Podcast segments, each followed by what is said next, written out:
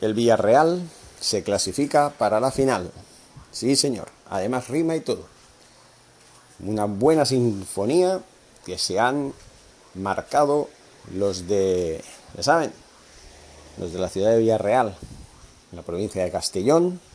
Un equipo, el submarino amarillo, que se venga de un rival que lo apeó hace 14 años en las semifinales de Champions, evitando así que se hubiera producido una final española, bueno, catalana mejor dicho, eh, en la Champions. Contra el Fútbol Club Barcelona se hubieran enfrentado y hubiera sido una final por todo lo alto. Finalmente pasó el, Arsenal por culpa de un penalti que falló Riquelme. Todos recordarán ese penalti.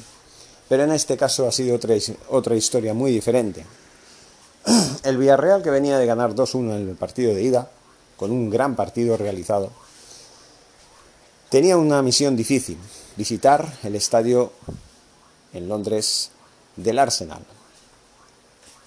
Un estadio difícil, un estadio difícil, con un equipo difícil, con un equipo cuya base es la del tiki-taka también, un, un, un, sistema de juego parecido al del Barça y también al del Villarreal, equipos que les gusta jugar la pelota, que les gusta ir al contraataque, pero que les gusta jugar más ofensivamente.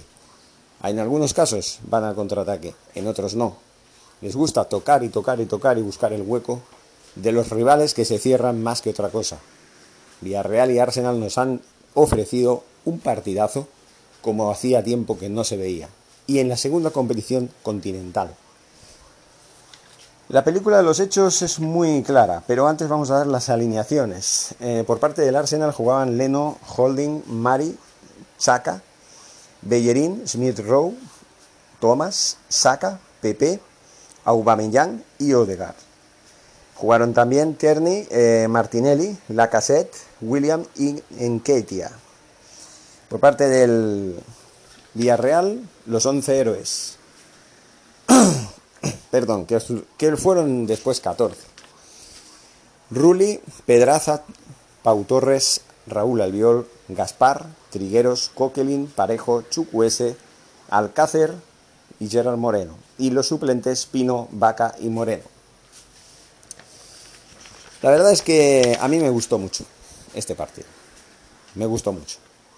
Y me gustó mucho porque en el minuto 4 Chukwese disparó en rosca desde fuera del área y tuvo la mala suerte de que despejó in extremis Leno a córner con una mano provincial. Por parte también de Chukwese en el minuto 8 eh, y muy bien además hace una internada en el área que corta Pablo Mari. En el minuto 25, disparo al Pablo de Aubameyang. Empezaba avisando ya el Arsenal que los primeros 10 minutos estaba a merced del Villarreal. Un Villarreal que había salido a por todas. A por todas porque un gol situaba a los ingleses en una situación muy peleaguda. Les obligaba a marcar tres goles. Hasta que eso sucediera, que no sucedió, solamente estaban a un gol de pasar a la final. Con un 1-0 hubiera bastado no pudo ser. Minutos más tarde, en el 29, Chukwese se lesionó y entra Pino en su lugar. Veremos cuál es el alcance de la lesión de Chukwese. En el minuto 29, Chukwese, como digo, se lesiona y en el minuto 33, disparo de Aubameyang que ataja en dos veces el portero del Villarreal. Por cierto, el portero del Villarreal suplente, Rulli, estuvo majestuoso. Luego vamos al minuto 45 más 3 se acaba la primera parte y en el intervalo entre los minutos 45 y 49 en la segunda parte, tres ocasiones claras del Arsenal. En el minuto 50, choque de cabezas entre Pepe y Gaspar. Afortunadamente no fue a mayores, en un salto en el área. Se golpearon, pero luego no pasó nada más. Afortunadamente. En el minuto 52, robo de balón del Villarreal. Moreno quiso terminar la jugada y en lugar de pasarla al Cácer, dispara muy desviado. En el 56, medio centro de Pino que despeja a Leno a córner.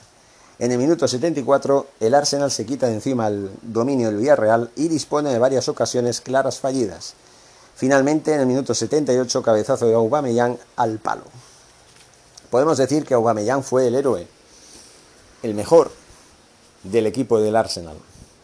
Pero para mí, más héroe fue el portero del Villarreal y el conjunto del Villarreal, que a pesar de que a partir del minuto 10 tuvo que aguantar el asedio del Arsenal durante varios minutos, y no varios, sino muchos, hasta el final de la primera parte y luego los primeros 20 minutos de la segunda, a partir del minuto 20 de la segunda parte, el Villarreal empezó también a engrasar su máquina, pero sin descuidar la defensa, administrando muy bien sus fuerzas y sí, viviendo de la renta del partido de ida, pero sin renunciar al ataque. Con lo cual dispuso de varias ocasiones.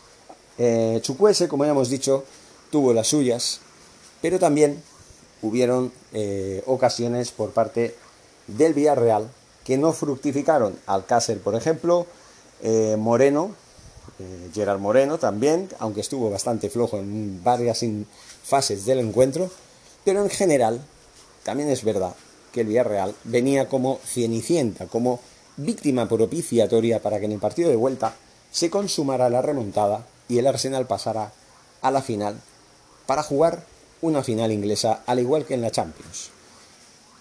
Es decir, el Manchester United es el finalista tras perder 3 a 2 contra un muy buen equipo de la Roma, aunque no fue suficiente porque el 6 a 2 de la ida pesó demasiado. Con lo cual ya tenemos una final, una final hispano-inglesa, hispano-inglesa. El Villarreal se enfrenta al Manchester United. Vamos a ver qué sucede. Ojalá tenga la mejor de las suertes. La final va a ser en Dansk, en el 26, el 26 de este mes. Manchester United, Villarreal. Mi opinión, como ya he dicho, es que yo estoy orgulloso de este equipo. El Villarreal, un equipo simpático. Yo soy del Barça, está, eso está claro. Pero el Villarreal siempre me ha caído bien.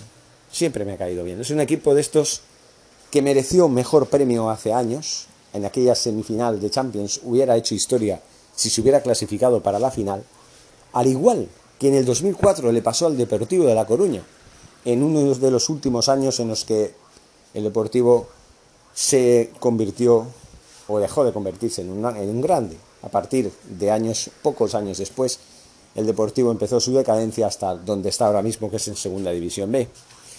El Villarreal tuvo también sus años malos a principios de la década del 2010, pero luego se repuso y desde hace ya más de 20 años, el Villarreal es uno de los animadores de la liga. Le falta dar el paso hacia adelante que le convierta primero en campeón de la Europa League, segundo en un equipo que pueda jugar la Champions como campeón, un equipo que sea considerado, un equipo a tener en cuenta, un rival difícil, no solamente en la Liga Española, que siempre es un escollo. Y además de eso, el Villarreal también necesita ese escalón, subir ese escalón que le hace falta para ser considerado también como candidato al título de liga, no solamente a estar en Europa. Creo que ese escalón lo pueden subir.